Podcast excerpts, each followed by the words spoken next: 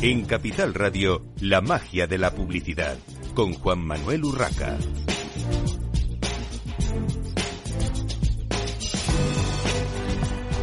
Buenos días y bienvenidos un viernes más a la magia de la publicidad. En Capital Radio les habla Juan Manuel Urraca. Hoy tenemos con nosotros a Rubén Vara, presidente de la Comisión de Digital Out of Home, que en castellano mm, es el, eh, el conocido, la conocida publicidad exterior eh, de IAB Spain, eh, presidente de la Comisión de, de Exterior de IAB España. Rubén, mm, buenos días. La comisión ha creado un, ha hecho un, un estudio de este Digital Out of Home eh, que es eh, de la comisión que, que presides y eh, relacionado con todo lo que se refiere, como decíamos, a la publicidad exterior. Pero antes de entrar en el estudio, sí que me gustaría que nos contases un poco cómo es la situación actual de este sector de, la publicidad exterior y cómo, cómo ha evolucionado en, los últimos tiempos. Muy bien, buenos días a todos. sí, eh, yo creo que es importante contextualizar ¿no? La importancia que tiene o la situación en la que se encuentra eh, el medio exterior digital. Y justamente tenemos datos muy recientes que los publicó ayer I2P donde nos daban los datos de cierre del año 2000 del año 2022 a nivel publicitario, inversión publicitaria y donde bueno, pues pues encontramos que el medio exterior en general un crecimiento del 18%, o sea que es es un crecimiento importante. Si atendemos a que el total medio se ha crecido un 2,5%, son los datos de, de, I2P, y concretamente lo que es el medio exterior digital, lo que es Digital Auto Home, el crecimiento en, el, en este año, para el, en el 2022, pues estamos hablando de un crecimiento del 32%, es decir, que son, que son cifras importantes al menos si miramos hacia atrás, ¿no? También si miramos hacia adelante y atendemos a los datos que nos ofrece Magna, que nos ofrece un panorama mmm, hasta el año 2025, incluso más adelante, estamos hablando que dentro de lo que es el medio digital exterior eh, va a haber un crecimiento superior a los 52 millones de euros en España, en términos, en términos de inversión, y pasará a ser un 46% el peso de Digital Out es decir, la parte digital, versus el total exterior, es decir, ya muy cercano a la mitad de la facturación dentro del medio exterior. Así que estamos hablando de un medio con buena salud, y con un futuro por delante muy, muy esperanzador y muy importante. Con una progresión importante y, como bien decías, con una inversión también creciente e importante. Luego te preguntaré por más detalles de, del equilibrio entre, eh, digamos, pues eh, todo lo que ha sido lo que llamábamos la, las vallas publicitarias, ¿no? El exterior tradicional uh -huh. y cómo está evolucionando y comiendo terreno, eh, ganando terreno, eh, toda la parte digital volviendo al estudio, Rubén, ¿cómo se ha hecho este, este estudio? ¿Cómo ha sido la, la muestra mm, para conocer un poco eh, cómo se ha creado, por qué IAB ha hecho este estudio? Bueno, eh, desde la comisión siempre nos ha interesado y este yo creo que es eh, llevamos ya varias ediciones de este estudio en el que nos inten intentamos actualizar los datos que, que recibimos a través de, de, percepciones por tener datos cuantitativos que nos ayuden, oye, a poner en valor el medio digital. En este caso se ha hecho un estudio a través de captación digital, ha sido Kawi al, al 100%, se ha contratado a un instituto de investigación para realizar este, este acuerdo. La muestra es nacional, representativa de, de la población española. Y bueno, el objetivo principal era conocer cuál era la percepción actual del medio exterior digital en relación con otros medios. Actualmente está habiendo un montón de cambios en el consumo de medios, de televisión, el mundo de las cookies en, digital. Eh, bueno, nos interesa cada, cada X tiempo pulsar realmente si lo que percibimos como profesionales, que es una percepción, eh, los consumidores también nos confirman esa, esa percepción. Bueno, ¿y qué aspectos destaca el estudio respecto a esa percepción de la publicidad en, digital eh, exterior? porque eh, al final también ha sido un cambio importante tecnológico, luego entraremos en esos temas, eh, pero también importante el cambio de cara al consumidor, a, quien, bueno, somos todos consumidores al final, a, quienes recibimos esos impactos de la publicidad digital en exterior. Pues el, al final, el, que yo creo que es lo más mm, importante de, del estudio, ¿no? Lo, los resultados del mismo nos, nos confirman que la capacidad de impacto que tiene el exterior digital, eh, pues es muy relevante. Es, es, el aspecto más relevante y el que más destacan los consumidores, ¿no? Esa capacidad de impactar a través de pantallas de gran tamaño, de gran formato, acompañados por el vídeo, por lo cual ese dato es importante en un contexto donde impactar a la audiencia de una manera relevancia, relevante ya no es tan sencillo. Cuando hablo de relevancia es que haya cierta parte de atención por parte del, del consumidor, ¿no? Eso en primer lugar, la capacidad de impacto. El segundo punto es la creatividad justamente eh, esa aportación de dinamismo del vídeo en el mundo en el mundo de la publicidad exterior es la que está aportando pues bueno eh, que se desarrolle y que sea eh, aspectos creativos los que estén marcando incluso la tendencia de por dónde va a ir el, el mundo de exterior digital no y el tercero, que yo creo que, también es muy importante en cuanto no tenemos que olvidar que la finalidad principal del medio, del medio y de la publicidad, del medio exterior y cualquier publicidad es de alguna manera incentivar la compra. Y eso es lo que también refleja el estudio como tercer aspecto más destacado es que es un medio que ayuda a incentivar la compra, que ayuda en el proceso de compra de los consumidores. Entrando un poco en esos cambios de los que hablábamos, eh, ¿qué, ha cambiado en la publicidad eh, exterior, interior, me refiero eh, por el formato, ¿no? Eh, basada eh, la, actual con respecto a lo que mm, conocíamos antes, como decía, como, mm. como las vallas o bueno, pues toda la cartelería que, que, inundaba nuestras ciudades. Y, y, cómo ha influido también en cuanto a medición, porque ahora que se habla tanto del Big Data y todo esto, recuerdo hace años la típica frase de por la Nacional 1 mm, pasan cada día no sé cuántos miles, cientos de miles de vehículos. Vale, mm, que haya una valla allí no significa que haya un impacto a 100.000 vehículos y sus respectivos conductores, ¿no? Eh, todo esto eh, entiendo que mm, va a cobrar cada vez más relevancia en lo que es eh, la publicidad exterior al digitalizarse. Es uno de los factores en los que está afectando la digitalización. El primer paso, lógicamente, es el esfuerzo que estamos haciendo, pues todos los exclusivistas en digitalizar nuestros soportes de papel, ya sean eh, MUPIs, marquesinas, eh, exteriores eh, gran formato, exterior espectacular. Eh, ese es el primer paso de la digitalización, pues, una digitalización muy básica porque solo es colocar pantallas, ¿no? El segundo gran paso es cómo utilizamos esa digitalización o cómo lo está utilizando la industria, ¿no? Pues para generar capacidades digitales sobre esas pantallas. Es decir, ahí aparecen la entrada de la data, para contextualizar las campañas. Ya no es necesario que siempre salga el mismo mensaje, sino que el, mensaje puede ir cambiando en función de pues el contexto o los datos de la audiencia que hay alrededor. Ese es el segundo punto. La digitalización nos está permitiendo conocer mucho mejor a la audiencia que se mueve alrededor de todos los soportes. Un mejor conocimiento siempre va a redundar en una mejor planificación y en una mejora de la eficacia del impacto con total seguridad.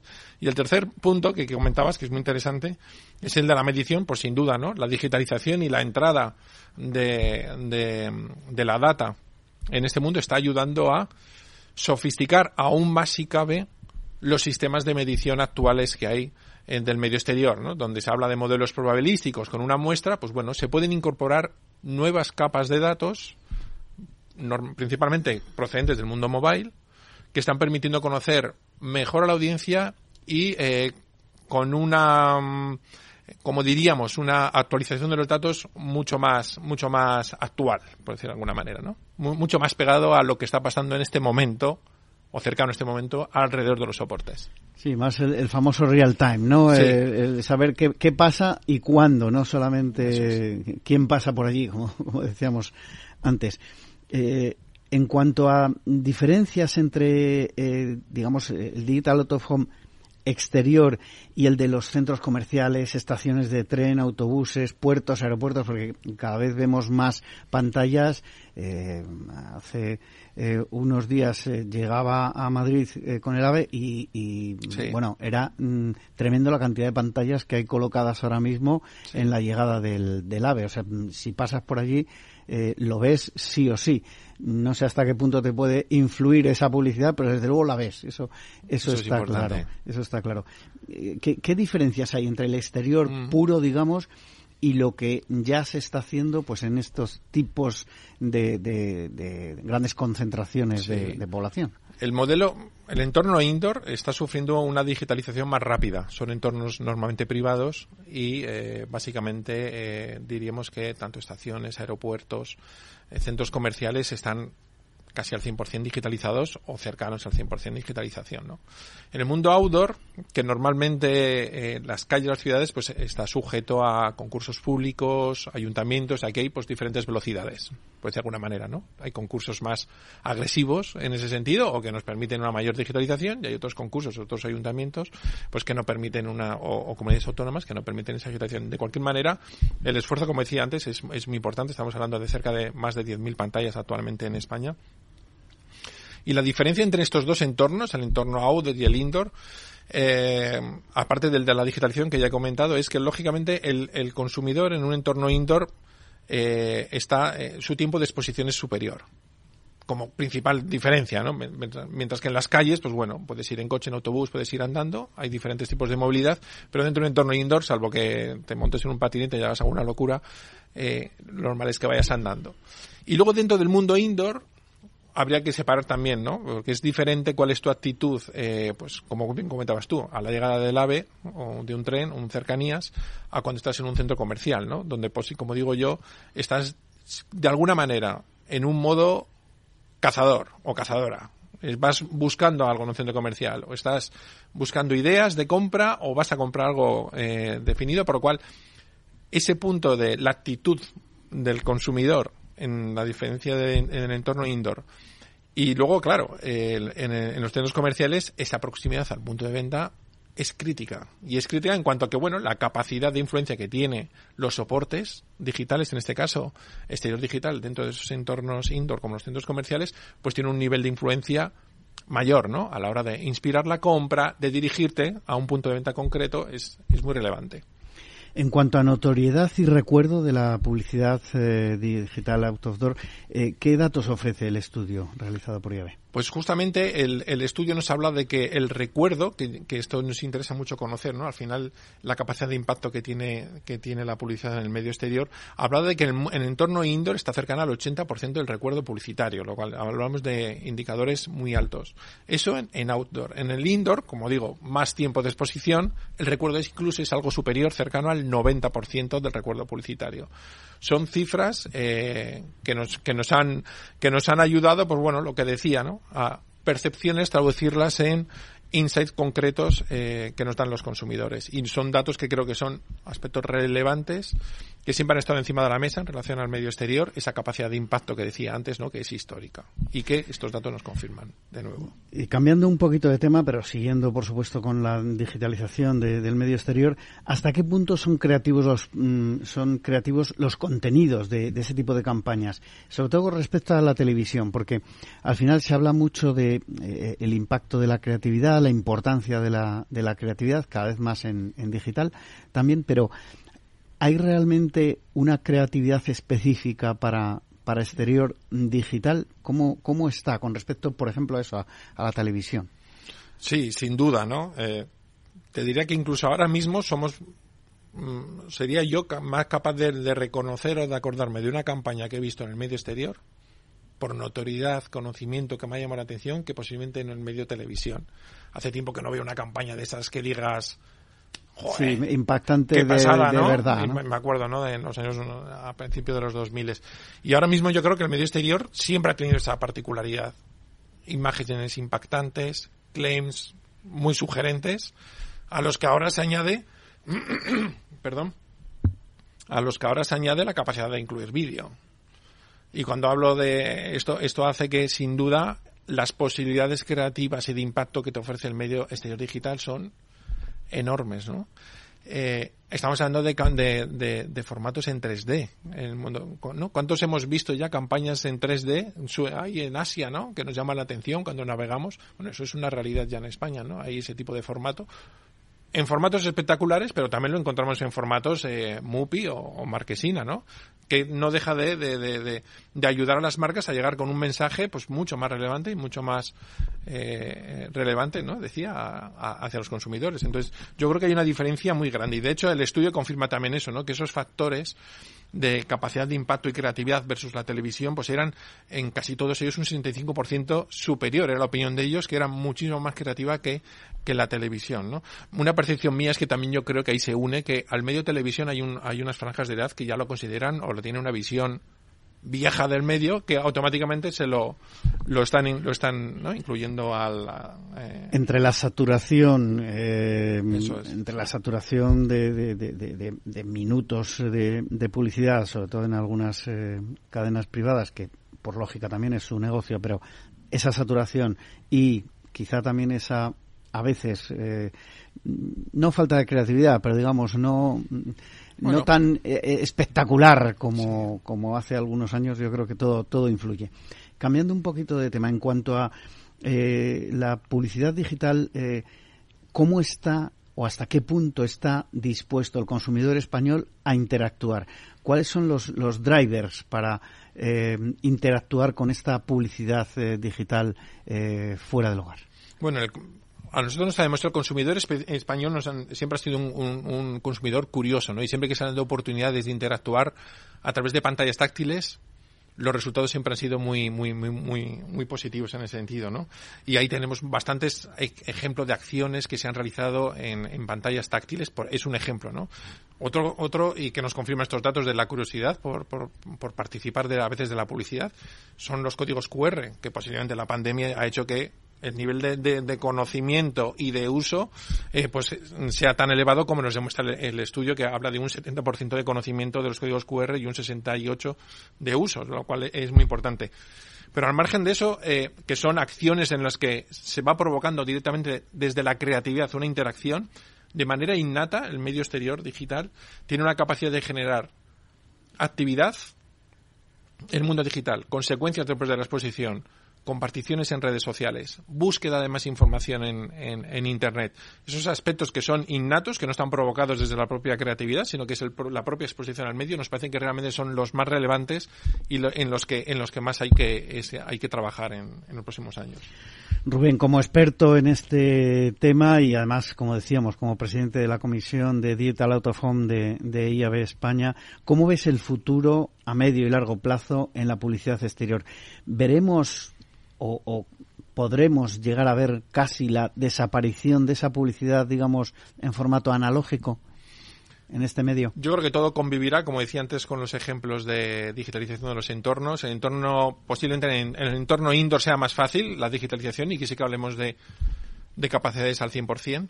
En el, en el entorno outdoor yo creo que tiene todavía recorrido el papel y así lo demuestran los datos. Como decía antes, hablamos de 2025, eh, habrá, empezará a digital un 46% versus el, versus el total. Es decir, eh, el recorrido es, es, es muy importante, los datos de inversión son muy importantes, los desarrollos tecnológicos que, que se van a aportar eh, más eficacia a las campañas en digital exterior van a ser muy importantes en los próximos años. No hemos podido hablar del mundo programático, que va a ser uno de los elementos clave en ese crecimiento, eh, pero será, como digo, uno de los elementos clave para entender el crecimiento de Digital Auto Home en los próximos años. Hablaremos muchísimo de compra programática. Eh, por terminar, y, entra un poco esa, esa parte precisamente de la compra programática, ¿qué papel puede jugar la tecnología y también las telecomunicaciones en este nicho muy especial del mundo de la publicidad, como es la, publicidad exterior? Sobre todo eh, enfocándolo eh, desde la parte, digamos, de, programática, por ejemplo, por mm, cómo se pueden, cómo se puede interactuar con las campañas en, en tiempo y forma, ¿no? Sin duda, en los próximos años la tecnología va a jugar un, papel protagonista, ¿no? Estamos hablando de que gracias a la tecnología y la data vamos a poder segmentar mejor las campañas, vamos a poder planificar mejor qué soportes son los más adecuados para impactar a nuestra audiencia. Eh, la integración de la data en la toma de, a la hora de activar las campañas va a ser, va a ser crucial y como digo, el punto que aglutina todas estas capacidades tecnológicas va a ser a través del canal programático donde aunamos data para seleccionar, data para activar, data para medir, esto va a ser muy importante, eh, y elementos como eh, la contextualidad de las campañas, es decir, poder adoptar eh, dinamismo a las mismas, que no sea siempre estable, sino que atienda a lo que está pasando alrededor de los soportes, va a ser absolutamente clave en su desarrollo. Rubén, una última curiosidad, una última pregunta muy, muy rápida. ¿Qué grado de satisfacción tiene el consumidor en cuanto al impacto o la intromisión en su intimidad en la publicidad eh, exterior digital, porque la analógica, digamos, era un cartel que lo podías mirar o no, pero, pero no, no entraba tanto eh, quizá en tu terreno más personal. En este caso, el medio exterior, y en concreto el medio exterior digital, goza de, muy buena salud en cuanto a que eh, todos los estudios comentan que los, son los consumidores, de nuevo, quienes nos confirman la favorabilidad hacia el medio exterior digital. En cuanto a que es un medio no intrusivo, no interrumpe, es el, es la el propio medio quien me hace girar el cuello, que digo yo, me hace atraer la atención, no, no, no hace falta que me lo pongan delante. Por lo cual, en ese sentido, el consumidor tenemos su favorabilidad, que eso es muy importante a la hora de la calidad de impacto. O sea, no es lo mismo cuando, joder, me estás interrumpiendo que cuando realmente eh, la publicidad me llama la atención por sí misma. Y esto de cara a los anunciantes es muy importante, porque estamos hablando de brand safety, estamos hablando de que en el medio, en este caso, no interviene no mancha, no contamina el mensaje que quieren transmitir las marcas, sino todo lo contrario, ¿no? Hacemos que llegue de una manera blanca, sin aportar ningún valor negativo, como sí que puede pasar en otros medios que interrumpen o que, bueno, son más molestos. Pues eh, muchísimas gracias a Rubén Vara, presidente de la Comisión de Dieta Out of Home de IAB España, por haber estado en esta mañana de viernes con, con nosotros. Eh, continuamos, continuamos con Benito Marín, Senior Manager Customer Success para España y Portugal de IAS, Integral Ad eh, Science, y miembro de la Comisión de Programática de IAB. Bienvenido, Benito. Hola, buenos días. Muchas gracias. Bueno, Benito IAB ha creado una guía contextual en programática. Eh, me gustaría que nos comentases, eh, mm, lo primero, para situarnos, cómo se ha creado esta, esta guía contextual.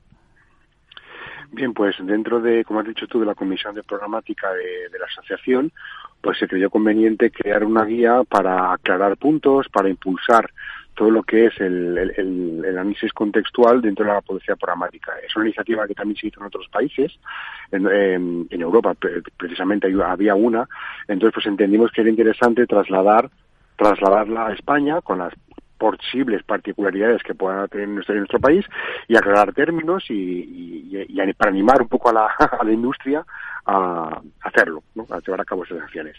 Bueno, y para entrar ya en materia, ¿qué es el brand safety y qué papel juega en la publicidad contextual?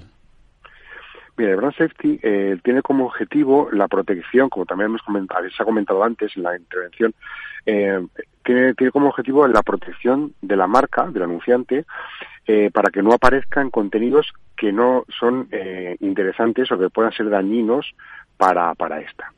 Entonces, eh, inicialmente, hasta ahora, el brand safety era como, vamos a, decir, más básico, ¿no? En el sentido de que, bueno, que eh, nadie quería, había conceptos donde ninguna marca quería estar, nadie quería aparecer en contenido adulto, nadie quería aparecer en contenido violento, o nadie quería aparecer en contenido de drogas ilegales, etcétera, ¿no? Entonces, lo que ha ocurrido es que el, la publicidad contextual ha permitido una evolución hacia lo que llamamos el brand suitability, que es ya no solo proteger a la marca de no estar en entornos malos, sino empujar para que la marca esté, malos para la marca, me refiero, eh, empujarlos para que estén en entornos apropiados para la marca, eh, eh, contenidos que ellos, que la marca quieren aparecer. Entonces, eso, eso es muy importante. Entonces, lo que se hace para conseguir este paso es ese análisis contextual de los contenidos donde va a aparecer la publicidad. ¿no? Entonces, eh, eso es lo que marca la, evolución. Perdóname, eh, Rubén, tenemos que hacer una breve pausa para la publicidad y enseguida continuamos en la magia de la publicidad en Capital Radio.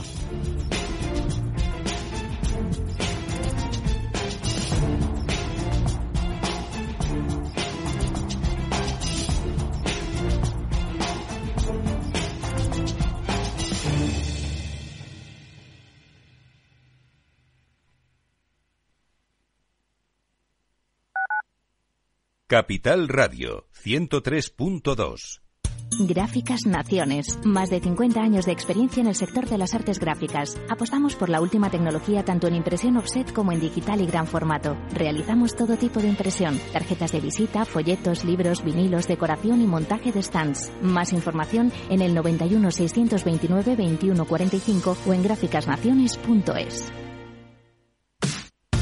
Los viernes en Capital Radio te proponemos descubrir y comprender las estrategias de empresas con éxito que servirán de inspiración y ejemplo para la tuya. Escucha Metaempresas, un programa presentado por Andrés Arenas con la presencia y los consejos de expertos en distintas áreas y profesores de reconocida trayectoria. Todos los viernes a las siete y media de la tarde, Metaempresas, Capital Radio. Capital Radio.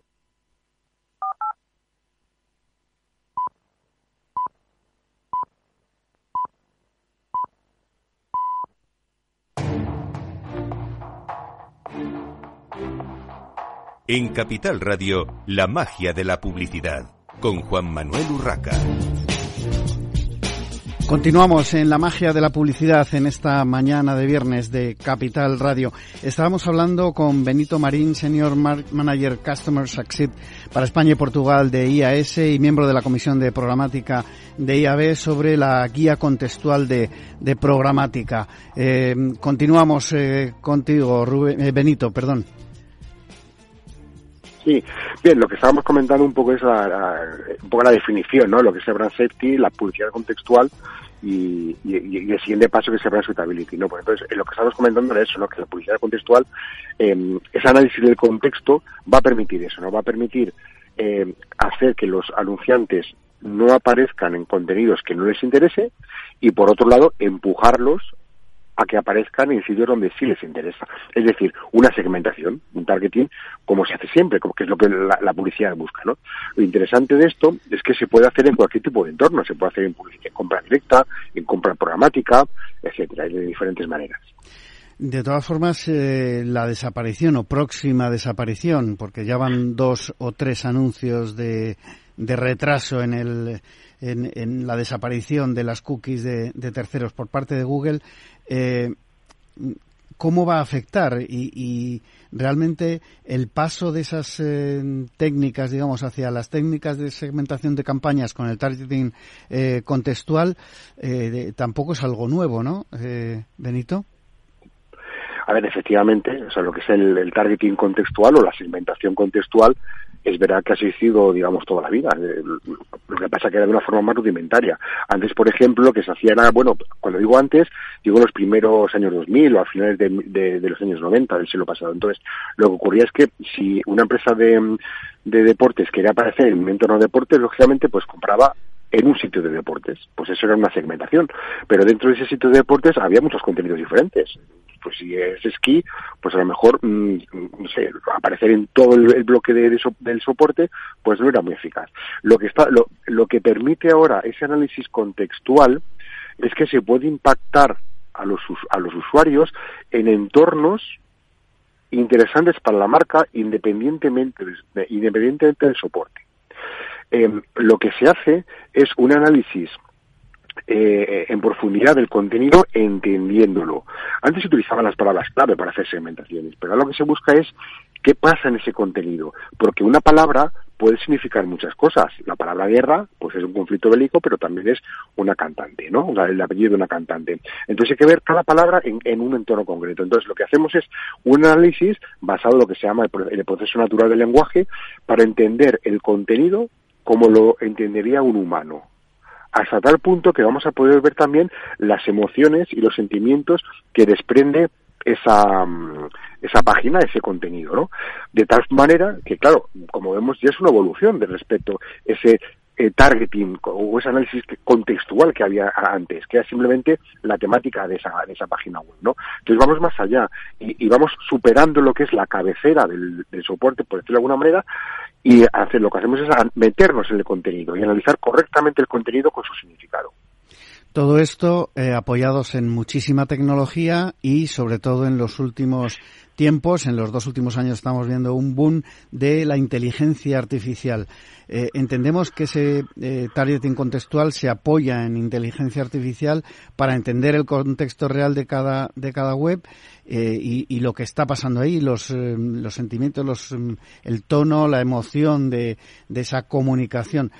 ¿Puedes ponernos algún ejemplo para que podamos entenderlo mejor? Claro. Esto siempre es estamos hablando de un, de un, entorno programático, lo que es el targeting, estamos hablando de un entorno programático.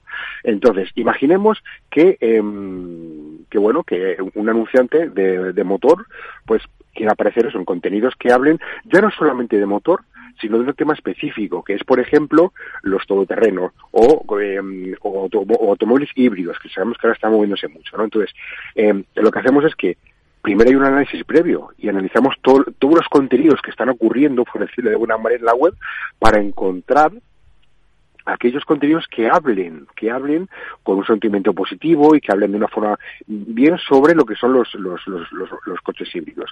En ese sentido, una vez que lo encontramos, cuando hay campañas que quieren aparecer ahí, lo que hacen es que pujarán en ese entorno programático, pujarán para intentar llegar a esos contenidos y nosotros lo empujaremos para que esa marca de coches cada vez que un usuario está leyendo un contenido en el cual se habla muy bien, por decirlo de alguna manera, de los coches híbridos, que aparezca ahí. ¿Vale? Por eso digo que cuando digo que se hable bien, eh, va referido más a ese sentimiento y esa emoción positiva que tiene la, porque también se puede hablar de forma negativa, lógicamente, ¿no? Entonces, no, no, no, ya no solamente es que hable de temas de, de, híbridos, sino que hable de forma positiva. Entonces, en cuanto eso, en cuanto vemos eso, empujamos, por decirlo de alguna manera, y aparecerá, el, centro aparecerá ahí. Eso es un targeting. Entonces, por eso te decía que es una evolución respecto a lo que había antes. ¿Antes era targeting? Sí, toda la vida había targeting. Pero tan, tan exhaustivo como el que hay ahora, pues no. Y es gracias también un poco a lo que tú has comentado antes, ¿no? Eh, a inteligencia artificial y a todos estos avances, ¿no? Entonces, esa es la, gran, la gran, la gran aportación, ¿no? Pues que el anunciante es el que elige los contenidos donde quiere aparecer mediante una selección de segmentos. Pues se nos aplica unos segmentos en el DSP cuando hace la campaña y en base a esos se empujará y se hará ese target. ¿Y cómo se lleva a cabo el control de ese contexto en la, en la compra programática?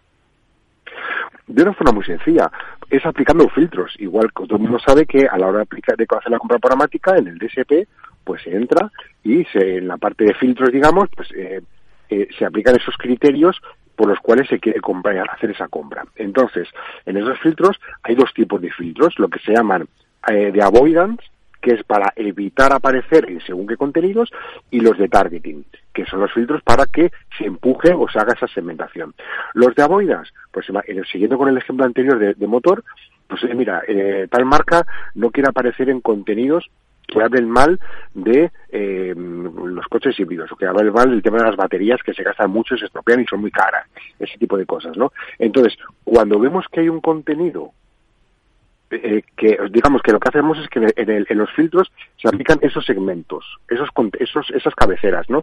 Y cuando vemos que se va a pujar por un contenido que contiene esto que hemos hablado, no permitimos la puja, no existe la puja, no hay puja, ¿vale? Y justo lo contrario, cuando vemos que hay si el, si el cliente lo que quiere es aparecer en contenidos muy positivos acerca de los híbridos, pues lo que haremos es aplicar segmentos de targeting para que Justo lo contrario, cuando encontremos páginas que tienen que ver con esos contenidos, empujemos. Pero es una forma muy sencilla, porque en el DSP se aplican segmentos, se aplican ciertos segmentos que son unos numeritos que se añaden en el DSP como, como una forma de segmentación, algo tan sencillo como eso. Bueno, yo creo que eh, no nos metamos en más profundidad técnica porque si no, no sé si toda la audiencia eh, va, va, a poder seguirte. Creo que lo has explicado muy bien, eh, Benito, pero al final nos metemos en, en temas quizá demasiado técnicos. por finalizar, Benito, ¿qué avances y retos se esperan en, en, el análisis contextual en este 2023 y, y pensando un poquito más a medio plazo en quizá en los dos años que que, siguen? Bien, pues en primer lugar, en lo que es a nivel técnico, pues todo lo que son los análisis, como has comentado tú, la, inteligencia artificial, pues muy probablemente, claro, se va a afinar mucho más, lógicamente, porque al final, cuanto va pasando el tiempo, pues este tipo de herramientas eh, avanzan mucho más. Em, pero donde yo creo que habrá, que habrá más eh, avances será en los ámbitos de aplicación. Ahora mismo, donde más se está aplicando es en contenidos web contenidos web comprados de forma programática y también directa, pero eh, estamos hablando de la programática. Pero en breve ya se va a poder medir también en social. Es decir, vamos a poder ver qué, es, qué contenido está apareciendo en los tweets, en Facebook, en Meta, en Instagram, es decir, en, en TikTok. De tal manera que, em, que se va a poder analizar eso, porque pues social de momento es el, ese gran punto donde no, podemos entrar todavía a ver los contenidos y poder hacer ese tipo de o segmentaciones o de evitar. También en, en, Connected TV, o sea, que se está trabajando en iniciativas para que se puedan analizar los contenidos en este entorno. Y luego también audio. Entonces, como ves, ya no es eh, un avance a nivel técnico, que a lo mejor a, medio largo plazo se avanzará como siempre ocurre, sino que ya a medio corto plazo está basado más el avance en los, en los lugares o entornos que vamos a ir a pudiendo medir más. Porque una cosa es importante y es que, eh, claro, si, si el ámbito es muy reducido, claro, las campañas no salen en todos los no se puede hacer a, nivel global y lo suyo es hacer un control holístico del contexto en todos los entornos donde se planifica. Por eso digo que Socia con efectividad y audio son entornos muy importantes para que esto ocurra. Pues eh, muchísimas gracias, Benito Marín, eh, Senior Manager Customer Success para España y Portugal de IAS y miembro de la Comisión de Programática de IAB por haber estado en esta mañana de viernes con nosotros en La Magia de la Publicidad en Capital Radio. Hasta luego, Benito. Muchas gracias a vosotros y a IAB por esta, por esta iniciativa. Muchas gracias, buenos días. Buenos días. Bueno, eh, continuamos en esta mañana de viernes en la magia de la publicidad, ahora con Suso Torres, director general de Torres y Carrera y además escritor. Y ahora nos explicará, eh, además de su posición, lógicamente, en Torres y Carrera eh, sobre esa vocación de escritor y, lo que ha escrito. Suso Torres, además de ser eh, director general, como decía, de Torres y Carrera, es escritor, cuenta con tres novelas publicadas eh, y además dos libros de divulgación más relacionados, si cabe, con la comunicación y, y, el marketing. En este caso, comunicación, competitividad y En Tiempo de Dragones, que ahora nos eh, contará qué, es. Eh, Suso, bueno, lo primero, eh, encantado de tenerte aquí en estos estudios de directo de Capital Radio. ¿Qué importancia tiene la reputación de las empresas en el contexto actual, con tu, con tu experiencia, dilatada experiencia en comunicación?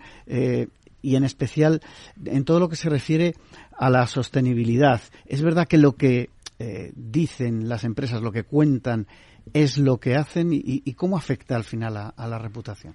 Bueno, yo creo que la reputación vive un momento efectivamente eh, crítico, eh, en el buen sentido de la palabra. efectivamente, antes la empresa se regía por básicamente dos parámetros, los beneficios económicos y la empleabilidad. Y pues desde hace eh, poco tiempo, yo diría dos o tres años, eh, se ha implementado en lo que antes era simplemente la filosofía de RSC los criterios ESG y no solo es medioambiental, son criterios medioambientales, criterios sociales y criterios de, de gobernanza.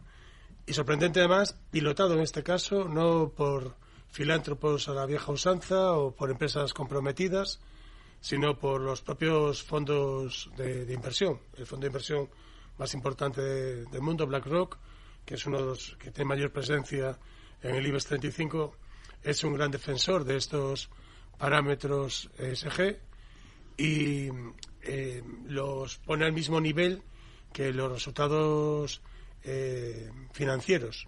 Entonces yo creo que la reputación en estos momentos atiende a todas esas realidades no solamente tienes que ser una empresa rentable y crear empleo, que es bueno para los eh, inversores, sino que el inversor tradicional que solamente buscaba beneficio, ahora también es un inversor socialmente responsable y quiere una empresa que también aporte en lo medioambiental, en lo social y en la, gobernanza. Y no es palabra de Surso Torres, es palabra del CEO de BlackRock, que no está bajo sospecha de ser un peligroso ecologista radical. entiendo que, que Surso Torres tampoco, pero bueno, eh, cada uno puede pensar lo que crea conveniente. Eh, Surso, eh, al mismo tiempo, cada día asistimos a presentaciones, sobre todo los periodistas nos, nos, tragamos, como se suele decir, muchas presentaciones de empresa en las que el greenwashing es una práctica habitual de muchas compañías. No digo de todas, no digo que siempre, pero es verdad que, cada día asistimos a esto. ¿Cómo se puede cambiar esta tendencia que perdura en el tiempo, que, que parecía que con eh, toda esta eh, apertura de la comunicación cada vez más transparente y demás, se decía, no, no, esto, todo, todo esto va a cambiar. La realidad es que el greenwashing es, es lamentablemente algo que, como decía, perdura en el tiempo cómo se puede cambiar y qué tiene que hacer un departamento de comunicación, una agencia externa, para convencer a los responsables de las compañías del mal que genera este tipo de prácticas a, medio y largo plazo, porque eh, está ahí, hay, hay casos además evidentes. Sí, el, greenwashing existe, sin duda, eh, como existen malas prácticas en casi cualquier desempeño eh, profesional o vital, desafortunadamente. Eh, creo que la medida de corrección eh, está viniendo mm, en una especie de pinza eh, normativa y social. En la normativa, la Unión Europea, con la política de las Agendas 2030, ha colocado unos objetivos muy concretos y medibles que las empresas van a tener que enfrentar de, de manera rigurosa eh, más temprano que tarde.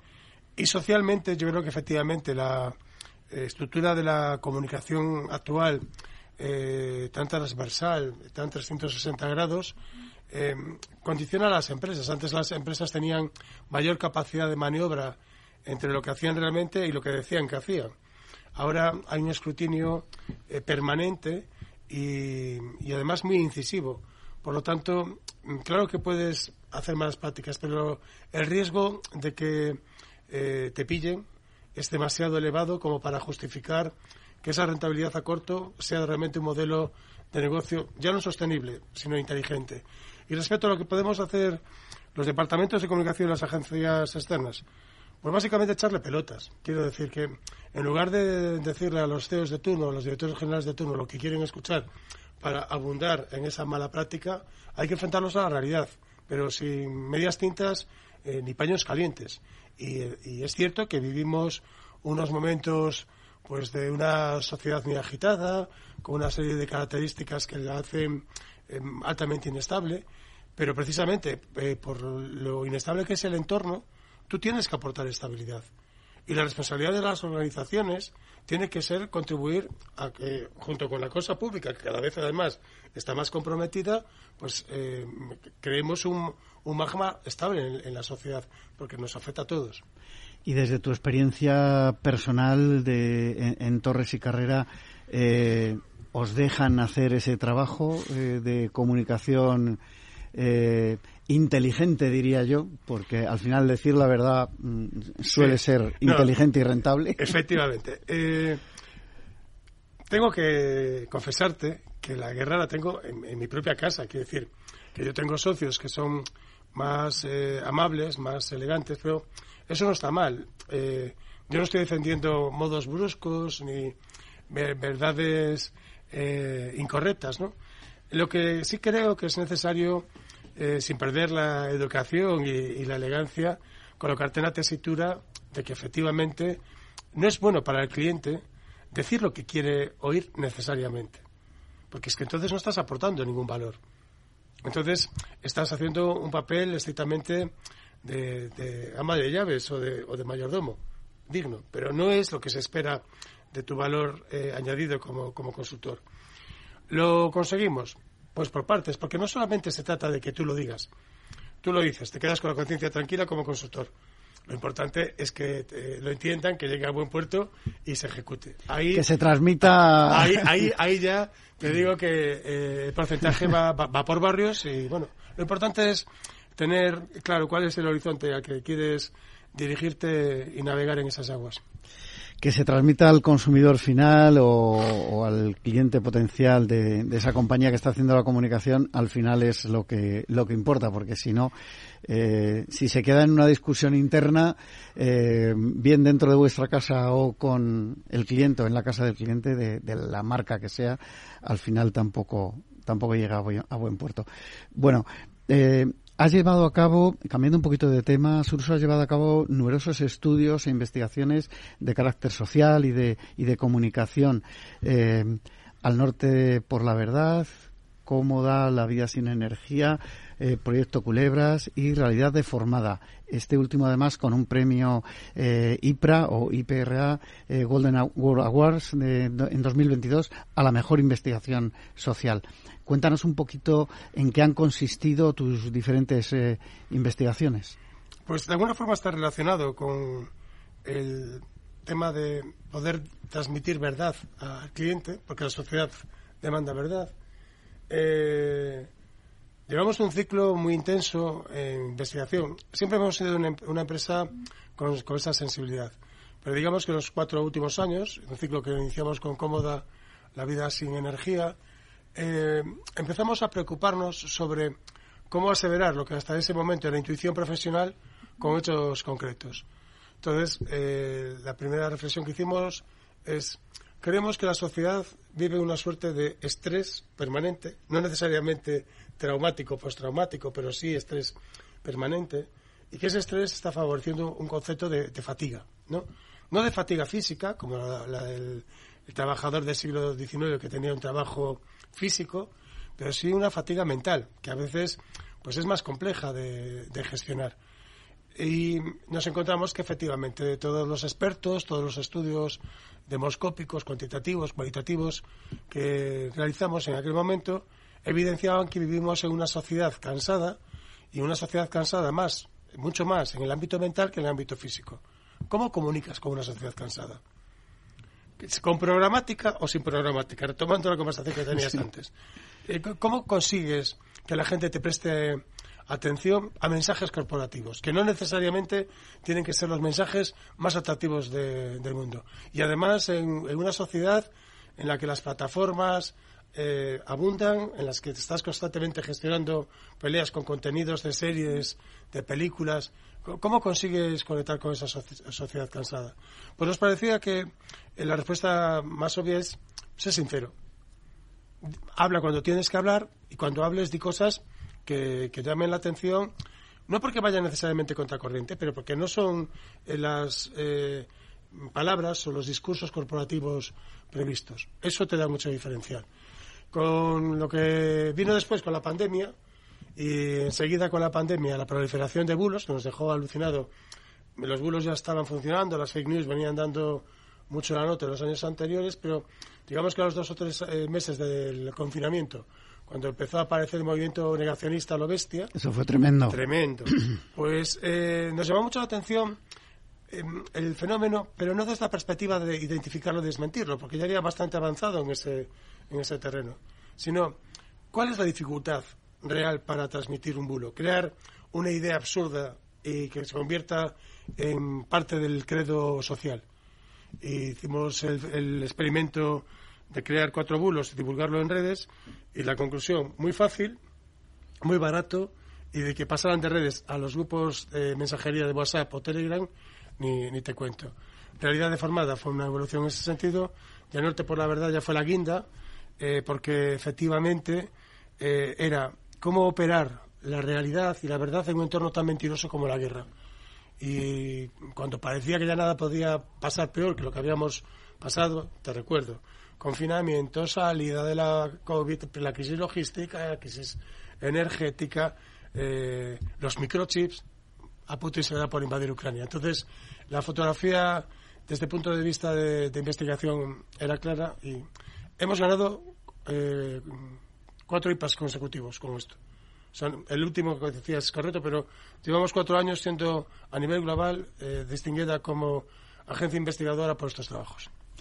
Bueno, todas estas investigaciones eh, realizadas eh, forman parte de, tu trabajo. Ha sido más un fruto de, inquietudes personales y de carácter, digamos, más privado. Eh, y me gustaría preguntarte también si esto luego lo has podido aplicar al mundo profesional de, las comunicaciones y, y del marketing, que es tu, tu entorno de trabajo. Es una pregunta muy buena. a ver, eh, son inquietudes personales, pero creo que por eso nos llevó a Paula Carrera y a mí a, montar nuestra propia empresa. O sea, a tener capacidad de, respuesta eh, propia y singular en el entorno en el que nos movemos. Eh, ahora ya no es tan inhabitual observar estudios de este tipo y estudios protagonizados por agencias, pero cuando abrimos nuestra compañía hace 20 años, eh, esto no existía. si lo aplicamos al ámbito profesional, porque las enseñanzas que extraemos de cada una de estas iniciativas nos dan mucho retorno y a lo mejor no puedes aplicar todo el retorno a la vida orgánica del cliente que se mueve en un ámbito más superficial, no necesita eh, tanto contenido, pero eh, nos da margen diferencial tanto en la, propuesta eh, de valor inicial como en la gestión del día a día del cliente, sin duda. Nos quedan menos de dos minutos. Te quería preguntar por los libros que has escrito. ¿Qué, objetivos tienen? cuéntanos un poco de, cada uno de ellos. Como te decía, breve, por favor. Bueno, pues en la parte que nos ocupa realmente, que es comunicación y competitividad y en tiempo de dragones, pues en comunicación y competitividad fue un libro que se acuñó en la crisis de 2008 y donde ya se veía que la comunicación iba a sufrir el rejonazo que, sufrió en términos de inversión y la máxima era en crisis comunica más y mejor, ¿no? No tengas dudas. O sea, y, bueno, lo que sucedió es que los los presupuestos se fueron más a marketing que a comunicación, el rango de comunicación y relaciones públicas bajó tanto dentro de las empresas como en el mercado, se eh, experimentó la subida de marketing, especialmente el marketing digital, pero eh, sigue teniendo vigencia a día de hoy. Lo peor que puedes hacer en un contexto eh, de crisis o inestable es negar la máxima de que no, no debes hablar. No, tienes que decir, lo que pasa es que tienes que decir de forma inteligente y cuando procede. Y en tiempo de dragones, pues eh, servía como una reflexión del impacto de la revolución tecnológica eh, al proceso comunicativo. Evidentemente, toda la aportación, no solamente de las redes sociales, sino de antes de Internet, de los buscadores, de los portales, etcétera, etcétera, ha cambiado eh, en términos de jerarquía de poder el proceso comunicativo. Antes, hasta el cuarto poder, era todo como muy reglado, muy fácil de gestionar y ahora tenemos un entorno mucho más abierto desde el punto de vista eh, profesional es, apasionante no necesariamente llega en tiempo real los cambios al cliente pero tú como pensador comunicativo debes esforzarte por estar ahí bueno, pues eh, hasta aquí lo que ha dado de sí en esta eh, conversación con Suso Torres, director general de Torres y Carrera y, como decíamos, escritor. Nos ha hablado de algunos de sus libros y estudios, eh, investigaciones sociales y de comunicación. no nos queda más tiempo. A todos ustedes les espero el próximo viernes en el especial del sector de hostelería aquí en La Magia de la Publicidad, en Capital Radio. Se despide Juan Manuel Urraca.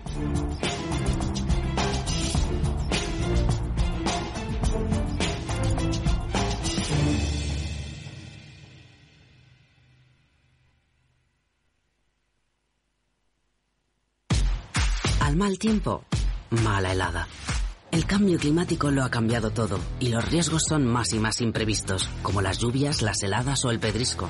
Por eso necesitas un buen seguro agrario que garantice tu tranquilidad. Y ahora es el momento de contratar tu seguro de frutales. Agroseguro. Trabaja sobre seguro. Capital Radio 103.2 Disfruta de la mejor cocina gallega en Montes de Galicia. Todo un clásico moderno en el barrio de Salamanca. Disfruta de la variada dieta atlántica, de las mejores carnes y pescados tratados con respeto y transparencia y regados con una de las mejores bodegas de la zona. En grupo, en familia o en pareja, Montes de Galicia te ofrece el espacio perfecto en cada ocasión. ¿Sabes cuál es el mejor dial para escuchar Capital Radio? Tu móvil. Ya tienes disponibles las versiones de iOS y Android de Capital Radio. Y si quieres escucharlas en tu coche, lo tienes muy fácil. Empareja el Bluetooth de tu coche con tu móvil o tableta, entra en la app de Capital Radio y ya lo tienes. Escucha Capital Radio en digital. Y si te preguntan qué escuchas, no lo dudes. Capital Radio.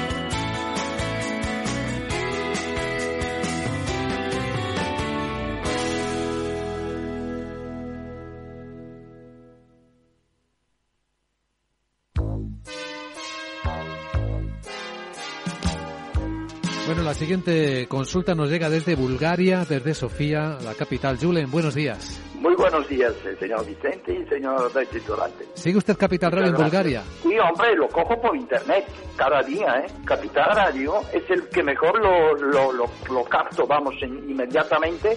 Ahora mismo, mire, le puedo poner aquí. ¡Arriba! ¿Eh?